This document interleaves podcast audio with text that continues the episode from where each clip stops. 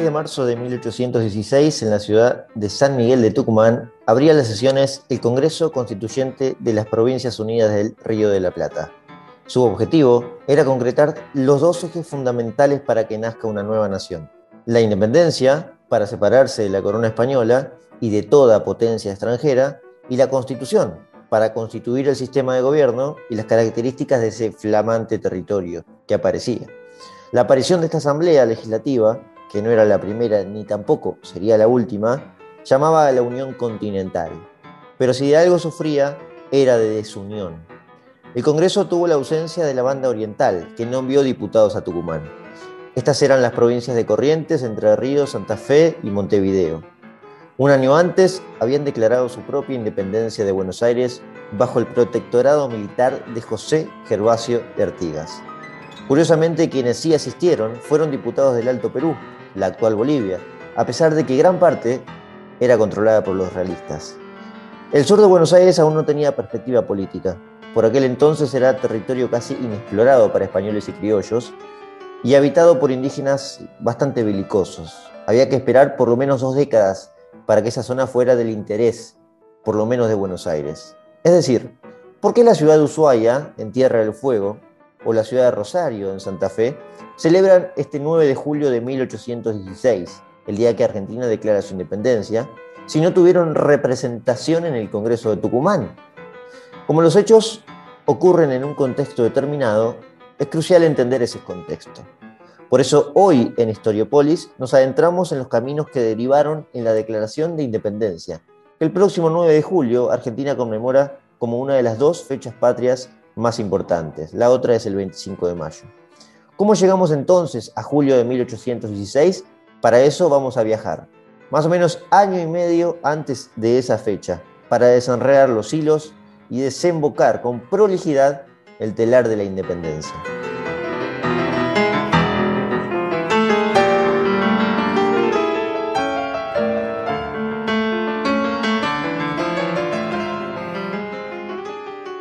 Primer intento de formar un cuerpo legislativo se había realizado en 1813, a inicios de 1813. ¿Qué había pasado, para, ponerlo en contexto, antes de llegar a lo que queremos hablar hoy, que es de 1815?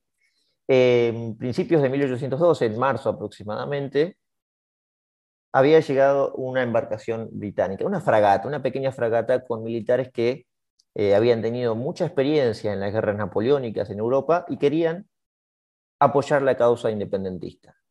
Entre ellos estaba un tal José de San Martín, un tal Carlos María de Alvear y otros personajes importantes, pero estos dos esencialmente. En octubre de 1812 le harían un golpe al gobierno que estaba comandando la revolución en Buenos Aires. Un golpe, un golpe de Estado sería, pero es calificado así en términos modernos, para que se entienda que era exactamente lo que pasaba.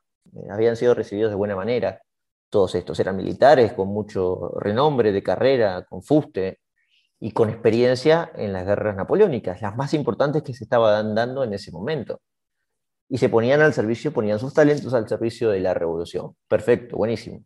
Pero como la cosa no marchaba tanto, y había muchas derrotas todavía en, las expediciones al Alto Perú, eh, la primera experiencia fue un fracaso en las manos de Juan José Castelli, Belgrano estaba en, esa, en ese transcurso, en ese camino a las gloriosas victorias de Salta y Tucumán, que repasamos en el capítulo anterior de Historiopolis, en las batallas de Tucumán, lo pueden encontrar ahí en Spotify. Pero en ese momento nada estaba claro. Estos militares llegan al poder, no al poder, sino al, entramado del poder, a la cocina del poder revolucionario en 1812, en octubre de 1812, justo en el momento que Belgrano tiene esos triunfos en Salta y Tucumán.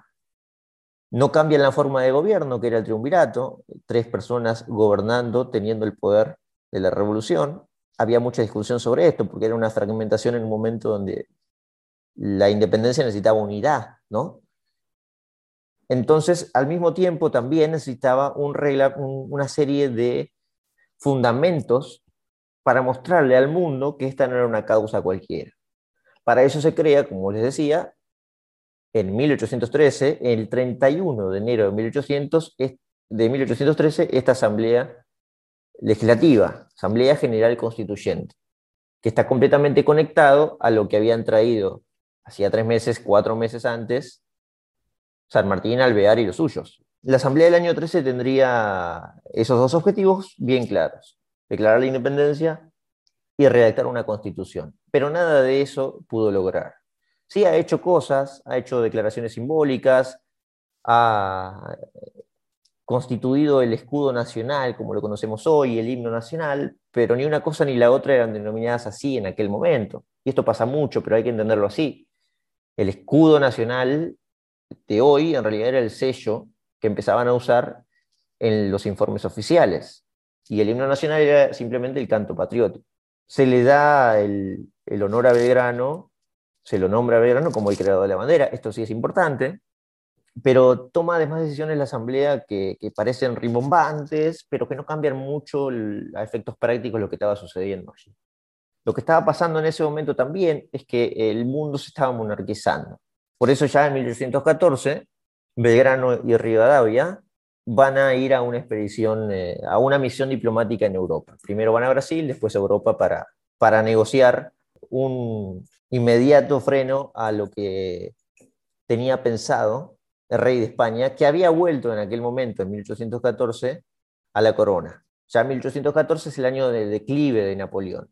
Finalmente la derrota final en Waterloo sería en 1815, pero las monarquías se estaban erigiendo nuevamente, en Francia, en España, eh, y se producen muchos pactos en aquel momento. Frente a esto y frente a esta dificultad, el triunvirato se cae finalmente en 1814 y se crea el directorio Supremo de las Provincias Unidas del Río de la Plata, en enero de 1814, para ser exacto, y el que debuta en el poder, en el directorio, el bautismo de poder en el directorio lo tiene Gervasio Antonio de Posadas. Este era el tío de Carlos de Alvear. Posadas iba a enfrentar un problema que eh, comenzaba a erigirse como algo serio en aquel momento, que era al caudillo del litoral, al caudillo oriental, José Gervasio Artigas. Artigas había sido un general del ejército de Buenos Aires que había enfrentado a las tropas realistas en Montevideo. Había establecido el famoso sitio, triunfado, en definitiva, el famoso sitio de Montevideo. Pero frente a una posible invasión portuguesa, Buenos Aires termina pactando con el gobernador Elío de Montevideo y Artigas tiene que levantar ese sitio y eh, dirigirse hacia el norte de Uruguay, lo que se llamó la historiografía lo conoce como el éxodo oriental. La particularidad de esto es que lo siguió mucha gente. Muchos civiles lo siguieron a, Artigas. Aquí se marcaba un poco la popularidad de, él y, ese buen trato con los pueblos de, aquellas zonas. Casi 16.000 personas lo siguieron hacia el norte de Uruguay, entrando en misiones aproximadamente para que se entienda. En la misión actual, en la provincia argentina. Artigas se sintió traicionado y eh, empezó a declararle no la guerra de lleno a Buenos Aires, pero sí a levantar a los pueblos por donde él eh, circulaba. Tenía bastante apoyo, por cierto, ¿no? Como le decimos, acabamos de decir, 16.000 personas. Esto era un montón, era casi el 30% de la población de Buenos Aires. Y habían acompañado a Artigas. Bien, Posadas desde Buenos Aires en febrero de 1814, un mes después, declara a Artigas como traidor a la patria, porque éste había fundado la Liga de los Pueblos Libres. Esta liga sería muy famosa, se había declarado como protector y había empezado a promulgar la confederación que hacía falta para él eh, en los territorios de, de Río de la Plata. ¿Qué era esto? Bueno, separarse de Buenos Aires. No solo independizarse de España, sino de Buenos Aires también. Posada firma un decreto el 11 de febrero de 1814, donde dice, y cito textual, se declara a don José Artigas infame, privado de sus empleos, fuera de la ley y traidor a la patria. Será perseguido y muerto en caso de resistencia. Y además le ponía precio a su cabeza. Decía, se recompensará con seis mil pesos a los que entreguen a la persona de don José Artigas, vivo o muerto. Bien, Artigas recibió esto y ya la enemistad fue total. A fines de 1814, los pueblos cercanos al litoral argentino, por ejemplo Corrientes, se empieza a rebelar frente a Buenos Aires. Corrientes es la primera provincia que se subleva frente al poder de Buenos Aires, a fines de 1814.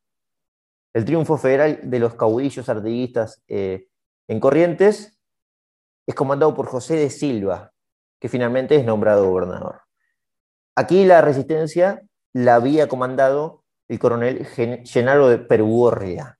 Es un personaje muy conocido en Corrientes. Fue conocido después, eh, reconocido después, porque este había comandado la resistencia a pesar de que estaba a favor de Artigas.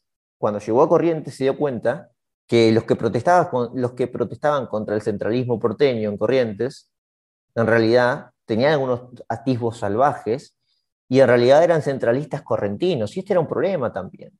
Esto es una serie de, es un, cúmulo de confusiones. todos los que estaban en el interior no son necesariamente confederados y todos los que estaban en Buenos Aires son necesariamente centralistas.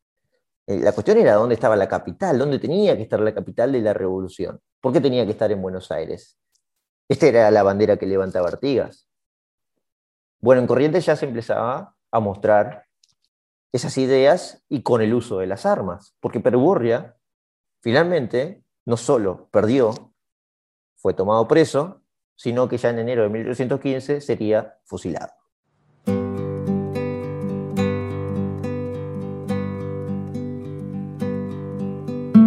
Bien, ingresamos en enero de 1815 y nos centramos en este año fundamental. Aquí Artigas iba a acumular cada vez más poder. Si uno pregunta cuál es el año de mayor éxito de las intenciones artiguistas, es 1815. En enero, Posadas ya debilitado en el poder y con un problema que se había gestado muy cerca, cada vez más cerca de Buenos Aires, tomó una decisión, además, que no cayó bien dentro de las milicias. Y esto era muy importante en aquel momento, ¿no? Estamos comandando una revolución, la política era algo nuevo, y si las fuerzas no están de acuerdo conmigo, yo tengo que capitular, tengo que renunciar. La decisión de eh, Posadas, que era el tío de Alvear, como ya dijimos, fue designar a su sobrino en el ejército del norte. El ejército del norte estaba siendo comandado en aquel momento por el general José Rondó, que había reemplazado a San Martín, San Martín a su vez había reemplazado a Belgrano, para comandar una tercera expedición al Alto Perú.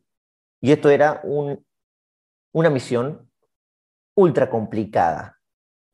Es decir, ni Belgrano pudo avanzar lo suficiente.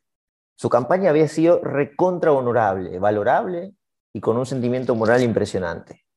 Pero ni así pudo ganar. El territorio del Alto Perú era cada vez más complicado. Rondó se erige igual y está comandando en aquel momento, está preparando sus tropas en el norte, en el noreste argentino actual, lo que es Salta, Tucumán, para comandar una nueva expedición. Posadas no tiene mejor idea que mientras eh, Rondó está en el trabajoso proyecto de, que lo acompañen los pueblos, de nombrar a Alvear.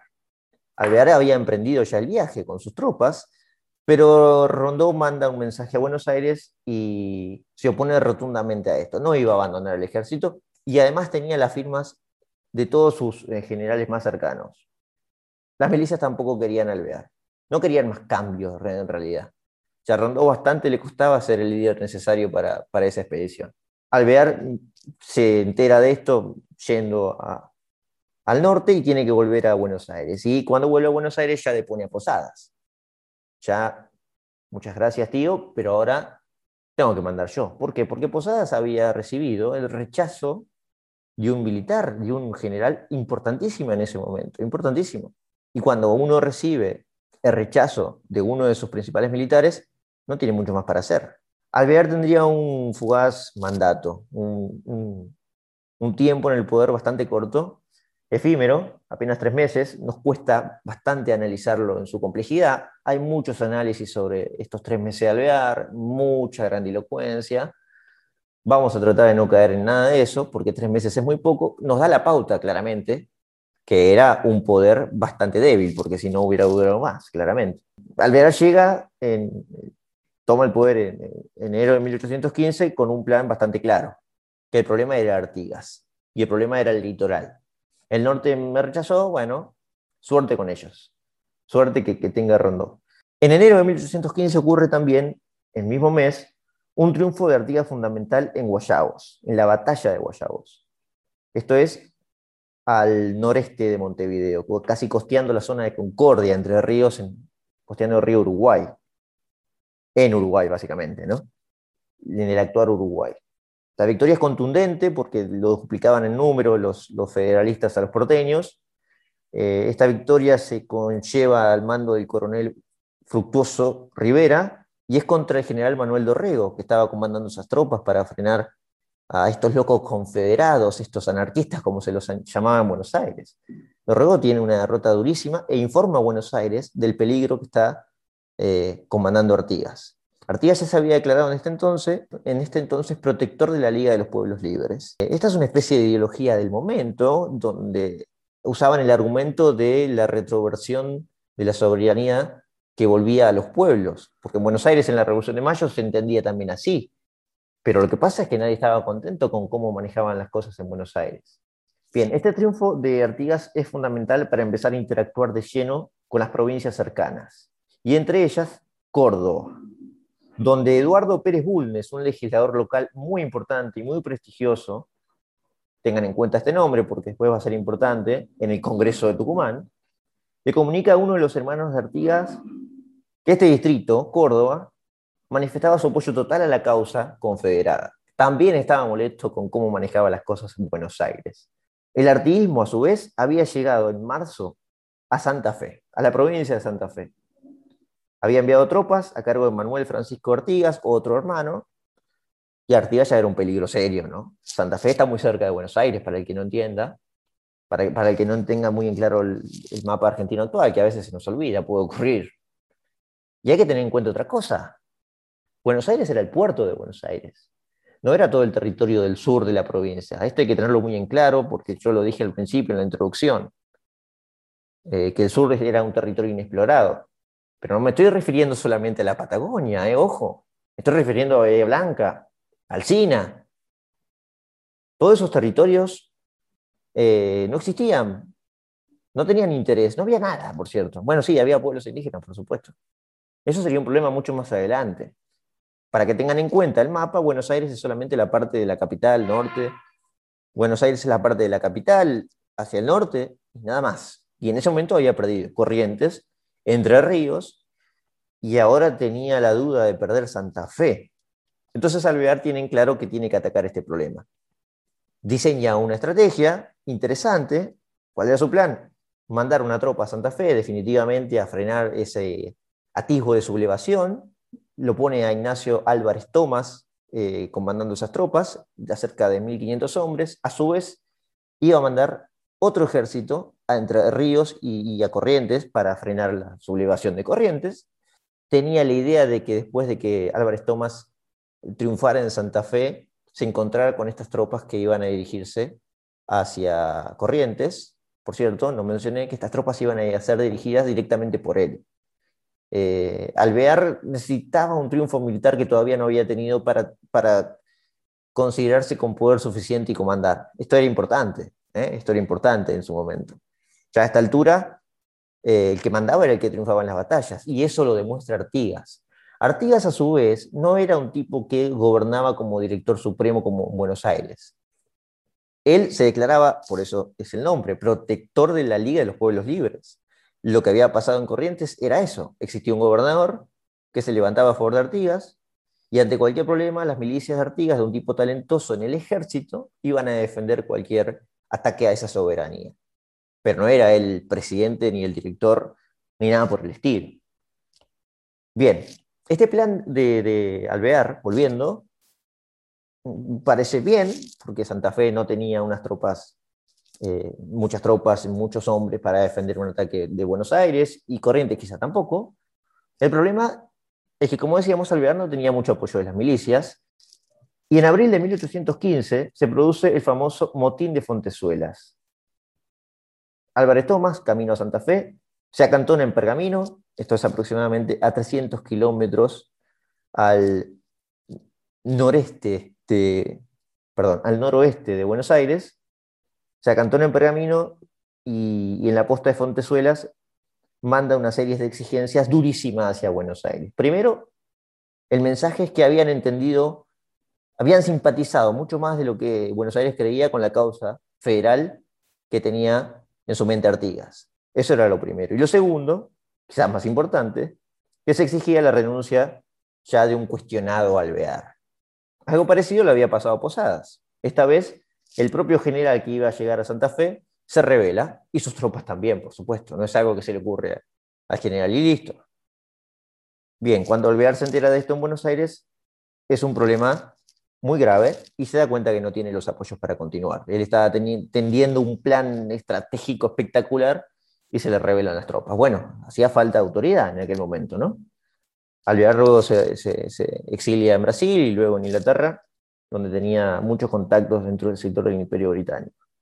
Cuando llega a Buenos Aires Álvarez Tomás, el Cabildo Abierto tiene que elegir a un nuevo director supremo, evidentemente.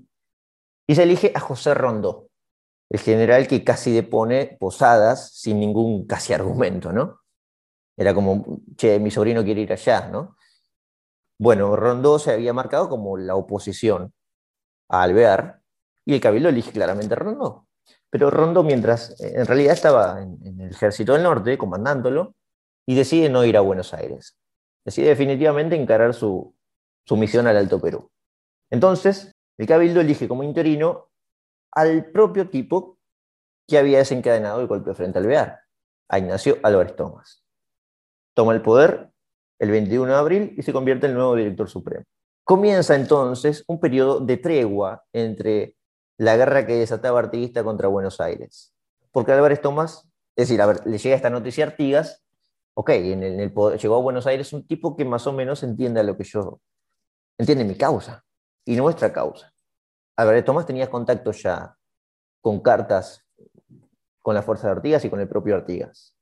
Se entabla entonces una paz, un cese de fuego, una tregua entre Buenos Aires y Artigas. Y además cae la asamblea finalmente, esta asamblea lenta, eh, tosca y que ya no tenía ningún atisbo de poder llegar a, a declarar independencia y mucho menos a redactar una constitución, que era la asamblea del año 13 que por cierto, me olvidé de mencionar, era presidida por Alvear también. La última sesión había sido a fines de enero y cae directamente. Lo que no cae, por supuesto, es la intención de poner un, de poner un poder legislativo que finalmente declare estas dos cosas fundamentales. Porque todavía no se sabía, no se tenía muy en claro, en qué momento, podía ser en cualquier momento, en qué momento iba a caer las milicias de la corona española que iban a llegar pronto no finalmente del territorio del Río de la Plata, pero ese era el mayor temor. Mientras nosotros peleábamos, seguramente pensaba el director supremo, con 2.000, 4.000 y nos costaba un montón conseguir ese tipo de tropas, esa cantidad, España te ponía 10.000, 20.000 de un saque. Bueno, eso era bastante complicado. Se establece entonces, tras la caída de la Asamblea del año 13, la Junta de Observación. Institución entonces que iba a vigilar, además, que iba a vigilar al director supremo. Bueno, ya tuvimos Alvear, tuvimos a Posada, no queremos más esto. Vamos a prestar atención a qué está pasando aquí, ¿no?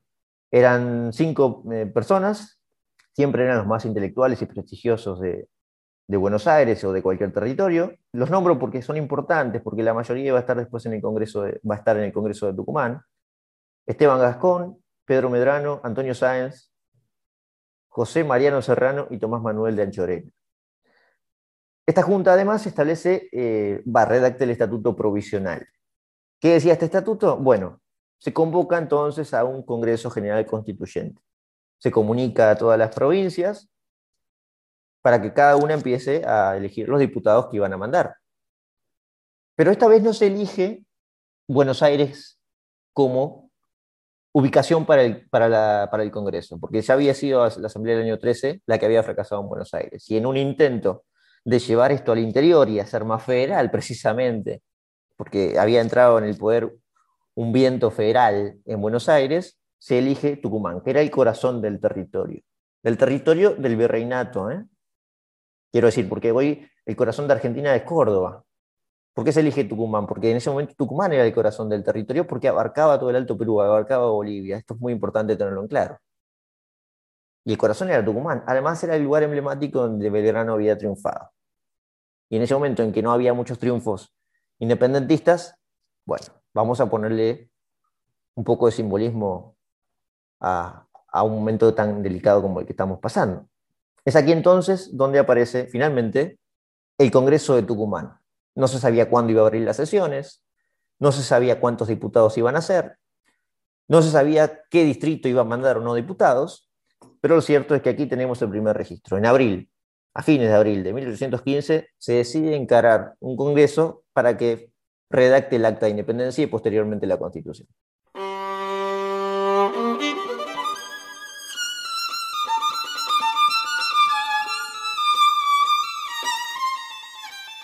Otra de las decisiones que toma Álvarez Tomás en el poder es romper aquel decreto de Posadas que había declarado traidor a la patria a Artigas. Bueno, este es un mensaje emblemático y simbólico de la amistad que había. Claro, mientras tanto, ojo, porque mientras tanto, Santa Fe no había recibido finalmente las tropas que había mandado alvear, porque Álvarez Tomás ya no estaba yendo hacia Santa Fe, sino que estaba gobernando en Buenos Aires. Santa Fe entonces se proclama independiente del directorio de Buenos Aires. Se subleva Santa Fe. Aquellas tropas que habían llegado en marzo ya habían cumplido su cometido y el cabildo elige, el cabildo abierto elige a Francisco Candiotti. Este iba a fallecer muy, iba a gobernar apenas un mes, menos, iba a morir de enfermedad y asume en realidad Pedro Tomás de la Rechea. Independientes se declaran de la corona española, pero independientes esencialmente se declaran de Buenos Aires. Unos días después, en Córdoba, ocurre algo parecido. ¿Se acuerdan que Bulnes ya había comunicado, ya le había comunicado, por supuesto, en enero de ese año a las fuerzas artiguistas que estaban a favor de ellos, entendían mejor la causa, les molestaba lo que estaba haciendo Buenos Aires. Bueno, frente a las revueltas autónomas, el gobernador de ese momento en Córdoba, que era proclive a Buenos Aires, Francisco Martín de Ocampo, renuncia. Y el ayuntamiento entonces se adelanta a que el directorio ponga un gobernador allí y elige al federalista José Javier Díaz, que toma el poder en Córdoba. El Cabildo Abierto le había otorgado al gobernador Díaz, y cito textual, las mismas facultades y autoridad que la provincia había depositado antes en el director supremo. Más claro imposible, ¿no? En medio de, de unas buenas relaciones que empezaban a existir entre Álvarez Tomás y Artigas, las provincias se seguían revelando. Bueno, Buenos Aires, eh, el poder que tenía la capital de la revolución era ínfimo, territorial. Fíjense los problemas que existían en ese momento. Es más, Álvarez Tomás y, Artigas no llegan a un acuerdo porque eh, el caudillo oriental exigía muchas, demandaba muchas exigencias eh, difíciles de cumplir para Álvarez Tomás. Pedía tropas, pedía armamento, pedía dinero, pedía por supuesto la independencia de esos territorios, total, por cierto, que sean independientes, autónomos de Buenos Aires. Álvarez Tomás tenía el trabajo de convocar la mayor cantidad de diputados posibles y la mayor cantidad de distritos que se sumen al Congreso de Tucumán. Y se encontraba con que Artigas quería independizar todo, todos los pueblos, que a su vez también son los pueblos mismos, ¿no? Que querían eso. Además exigía también 200 mil pesos, como le decía, fusiles, armamento, tropas. Eso tampoco Álvarez Tomás lo podía cumplir si uno de los problemas que tenía Rondó era precisamente la falta de armamento en el norte, y además las deserciones que ya vamos a estar contando. Lo cierto es que no puede llegar a un acuerdo. Él igualmente no le responde eso a Artigas, Álvarez Tomás, dice que lo tiene que consultar a Rondó para cuando vuelva. Esto no iba, no iba a llegar a darse, por supuesto. Y Artigas entonces llama a un congreso, a un propio congreso, lo que se llamó, la historiografía argentina llamó el Congreso Oriental. Y aquí eh, esta es una reunión que se produce en Concepción del Uruguay, en aquel momento Arroyo de la China, y mm, se decide, bueno, se, llama diputados de, las provincias que, las confederadas, Entre Ríos, Corrientes, ahora Santa Fe y Córdoba, la banda oriental, y em, se declara la independencia, definitivamente. Este es un dato importante. Acá muchos historiadores dicen que, que hay una independencia previa a la de 1816. Claro, pero no era solo de la corona española, era la independencia también de Buenos Aires. En este Congreso, Córdoba manda al diputado José Antonio Cabrera. Atención con este nombre también, porque este va a ser un personaje que también iba a estar en el Congreso de Tucumán. Este Congreso Oriental se produce el 29 de junio de 1815. Bien, en el medio Álvarez Tomás se da cuenta de que no va a llegar a un acuerdo con Artigas, y estos meses de tregua se empiezan a quebrar, evidentemente. En agosto, Álvarez Tomás establece una negociación con Córdoba, porque Córdoba no había tenido una obligación militar. Eh, bueno, sí, en definitiva sí, ¿no? Pero no como Santa Fe, no como lo que había pasado en Corrientes, que era bastante, eh, bueno, peligroso. y decide convencer a que Córdoba envíe una diputación a Tucumán. Córdoba elige entonces el 31 de agosto de 1815 a cuatro diputados para ir al Congreso de Tucumán. El Congreso de Oriente, por cierto, había fracasado, hay muy poca documentación de ese Congreso. Tuvo muy pocas sesiones, se sabe poco, dos o tres de lo que se sabe. Sí habían declarado la independencia a su manera, ¿no? Pero esencialmente de Buenos Aires. Bien, estos cuatro diputados que elige Córdoba son Jerónimo Salguero, el cura Miguel Calixto del Corro, que tendría un gran papel en el año posterior, eh, Eduardo Pérez Bulnes, el que se había comunicado con Artigas en enero, y, eh, bueno, el que mencionamos, José Antonio Cabrera, que había estado en el Congreso Oriental.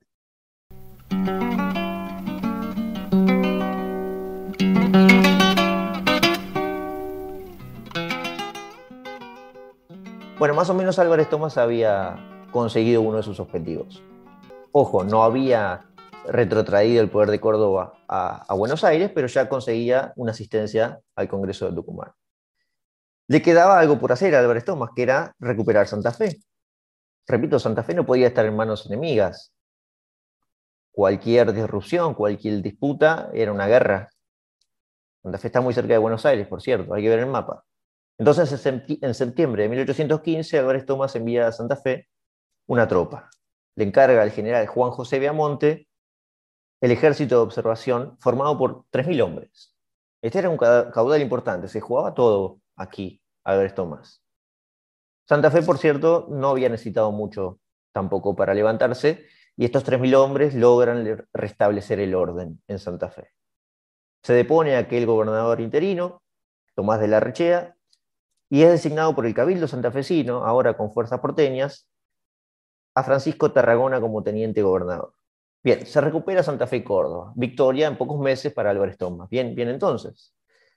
Claro, lo que ocurría también, cosa que, todavía no viajamos, tenemos que hacerlo, es el escenario que estaba enfrentando Rondó en el Alto Perú. Lo dije a la pasada, que tenía una serie de deserciones, Rondó había establecido algunas jurisdicciones cada vez que, avanzaba en, el Alto Perú. Se iba a encontrar finalmente una batalla, la primera batalla importante en, octubre, mientras tanto tenía escaramuzas. Y una de esas escaramuzas era, y batallas importantes en definitiva, porque uno dice escaramuzas y aunque sean 200 hay que estar ahí, ¿no? Hay que tratar de dar la vida. Eh, Güemes estaba cumpliendo, Martín Miguel de Güemes, que era eh, un personaje recontra popular en Salta, con sus gauchos y con un caudal importante de guerreros, eh, estaba teniendo victorias importantes, eh, Güemes. Rondó obviamente tenía que ir decidiendo quién ascendía, quién no en, ese transcurso, y Güemes se saturó de que Rondó no le dé bolilla, siendo, hablando mal y pronto. Eh, nunca lo había ascendido, Güemes se molestó, se termina peleando y Güemes deserta con todos sus gauchos. Se retira del ejército incluso se lleva armamento. Y esto es un conflicto serio. Rondó había perdido una parte del ejército en un momento donde no podía despreciar nada, porque enfrente tenía al ejército realista de Joaquín de la Pezuela, este general que había vencido a Belgrano en Vilcapullo y Ayohuma en 1813. Todavía seguía al mando de esas tropas. El Alto Perú tenía algunas rebeliones internas que, era, que no le permitía finalmente a Pezuela dirigirse hacia, Salta y Tucumán, por ejemplo. Pero cuando tenía que enfrentar a los criollos, a los, criollos porteños, ¿no? terminaba ganando siempre. Eh, Güemes entonces en junio de 1815 retorna a Salta y de manera inesperada, o quizá planeada para Güemes, es nombrado gobernador de Salta por el Cabildo Abierto. Se depone al gobernador que era porteño, no era porteño, respondía a las fuerzas de Buenos Aires, Hilarión de la Quintana. ¿Qué pasa? No, estaba en ese momento Quintana en Salta, estaba combatiendo a favor de Rondó.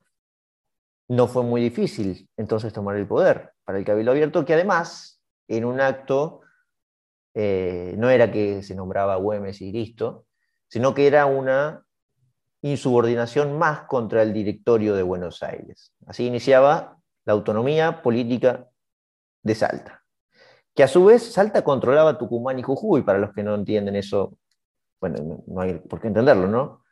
Eh, hoy lo vemos como provincias distintas, pero Salta gobernaba a su vez Jujuy y Tucumán. Jujuy no estaba de acuerdo con que Güemes tomara el poder, pero bueno, las fuerzas militares eran mayores. Güemes tenía un caudal muy importante de acompañamiento. Y acá comienza la gobernación de Güemes en Salta. Jujuy tiene que someterse, sí o sí. Bueno, entonces, mientras Álvarez Tomás había recuperado el honor en, Santa Fe y había convencido a Córdoba para mandar diputados, perdía los territorios de Salta, del norte. Y encima, para cerrar con broche de oro en el, año de 1815, el ejército de Rondó primero pierde en, octubre, en la batalla de Venta y Media, y luego en la batalla de Sipe una aplastante derrota. Los bolivianos la conocen más bien como la batalla de Viluma. Los bolivianos la conocen más bien como la batalla de Viluma, pero lo cierto es que esta es otra derrota eh, muy dolorosa, de las más trágicas de la independencia, de las guerras por la independencia, em, casi como la de Huaki en 1811, que algo mencionamos en el episodio pasado. En la primera expedición al Alto Perú, la derrota había sido brutal en la batalla de Huaki. Y la huida despavorida del ejército de, Castelli, de Juan José Castelli en su momento, había sido peor todavía. Eh, bueno, esta retirada de Rondó con su ejército no fue tampoco mucho mejor costó mucho reagruparse y tuvo que refugiarse, no quedaba otra, por cierto, en territorio ya que no era amigo, era enemigo.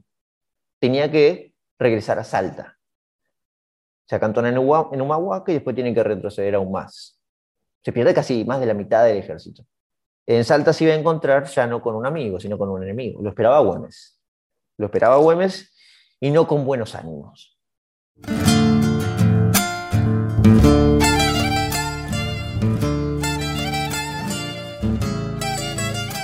Bien, este es el final aproximado de 1815. Mientras Álvarez Tomás había entendido como victorias lo que pasaba en Santa Fe, lo que había ganado en Santa Fe y Córdoba, el norte se volvía, se independizaba y el ejército de Rondó caía de manera pavorosa. Y además tenía el conflicto ahora que ya vamos a ver, a inicio, ya vamos a ver, no, pero a inicio de, de 1816 iba a existir un roce muy, muy violento entre Rondó y Güemes.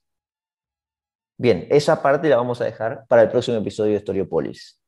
Quisimos dividir este episodio en dos partes, contar qué pasaba en 1815, aproximado, más o menos, para que se entienda, entender que la declaración de independencia era urgente, pero era difícil de creer que pronto se iba a dar, dadas las características de lo que estaba ocurriendo, que era una fragmentación enorme enorme y Buenos Aires con un poder ínfimo. Buenos Aires, repito, como lo dije en alguna parte del, episodio, era la capital de la revolución. Que quede claro. Y eso era lo que estaba disputando, disputando en ese momento. Bien, hasta acá llegamos. Dejamos este contexto así en general. Recapitulando, Buenos Aires había recuperado Santa Fe y Córdoba. Córdoba no del todo. Veremos que Santa Fe se iba a rebelar de vuelta.